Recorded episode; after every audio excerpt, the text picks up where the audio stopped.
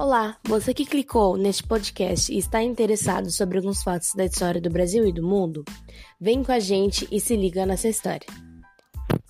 Eu sou a Maria Clara e hoje eu vou falar sobre o decreto de lei de número 1077.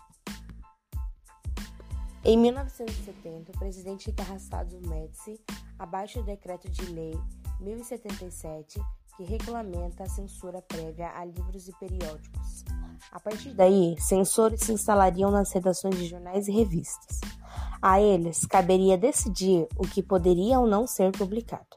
A imprensa nanica ou alternativa, por sua vez, passou a ser obrigada a enviar os textos que pretendia publicar para a divisão de censura do Departamento de Polícia Federal em Brasília.